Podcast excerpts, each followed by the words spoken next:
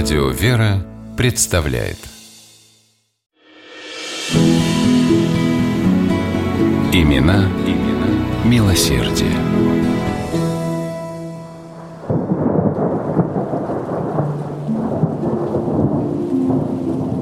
В ненастных осенних сумерках ярко сверкали молнии, грозно грохотал гром, и что есть силы, хлестал по крышам холодный октябрьский дождь. В небольшом селе Богородицкого уезда Тульской губернии давно погасли огни. И только в одном из окон помещичьей усадьбы, выходившем на широкую проселочную дорогу, теплилась свеча. Это читала перед сном Евангелие хозяйка имения Софья Михайловна Болотова и повторяла за Христом его повеление творить милосердие ближнему. «Иди и ты твори такожде». Подняв голову, женщина в раздумье взглянула в окно и вскрикнула.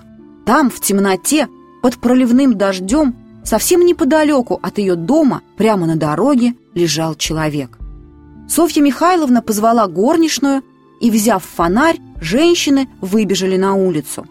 Лежавший на дороге мужчина оказался мертвецки пьяным. «Нужно забрать его отсюда», — решительно сказала Софья Михайловна. И женщины с трудом подняв насквозь промокшего несчастного с земли, повели его в дом. Скольких еще жертв зеленого змея, не осуждая, спасла Софья Михайловна от перспективы погибнуть в мороз, в палящий зной или непогоду, одному Богу известно. Давая беднягам временный приют в своем имении, она выхаживала их, а взамен просила лишь обещание, что впредь они станут понуждать себя не напиваться. Пораженные добротой и кротостью милостивой барыни, многие действительно навсегда отказывались от пагубной привычки. О добром сердце Софьи Михайловны хорошо знали в окрестных деревнях и селах. В своей гостиной женщина устроила что-то наподобие крестьянской школы, где бесплатно обучала чтению и письму крестьянских детей – она помогала устраивать сирот, отделяла бедных девушек приданым, чтобы они могли выйти замуж, заботилась о крестьянах, терпящих нужду. Усердие проявляла Софья Михайловна и в помощи церкви. В монастырь Оптина-Пустынь, куда она часто ездила на богомолье, щедрая барыня постоянно отправляла пожертвования на устройство храмов и раздачу бедным. В 1884 году Софья Михайловна приняла монашеский постриг.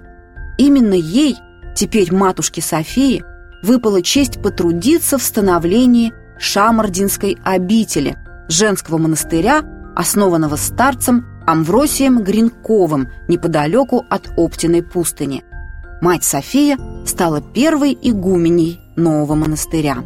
При Шамардинской обители стараниями матушки Софии была устроена богадельня для немощных и недужных.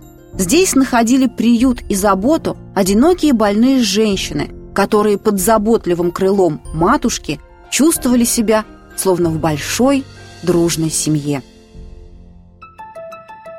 Через некоторое время мать София устроила в Шамардине детский приют для сирот – Откуда только не привозили к доброй матушке бедных обездоленных детей.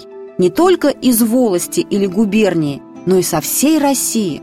В приюте работала школа, в ней девочек обучали грамоте и закону Божьему. В обители были открыты и детские ясли, где крестьянки, отправляясь на работу в поле, могли оставлять своих маленьких детей. И богадельня, и приют, и ясли – содержались на деньги, лично пожертвованные матушкой из оставшегося от покойного супруга наследства. «Ах, как это ты хорошо придумала, мать! Как это мне нравится!» Радовался начинанием матушки Софии ее духовный наставник, старец Амвросий Оптинский. Всего четыре года руководила обителью матушка София, но за это время – успела сделать столько добра. В 1888 году она скончалась, все свои земли, имения и капитал без остатка завещав родному монастырю. Ровно через сто лет София Шамардинская была прославлена церковью в чине преподобной.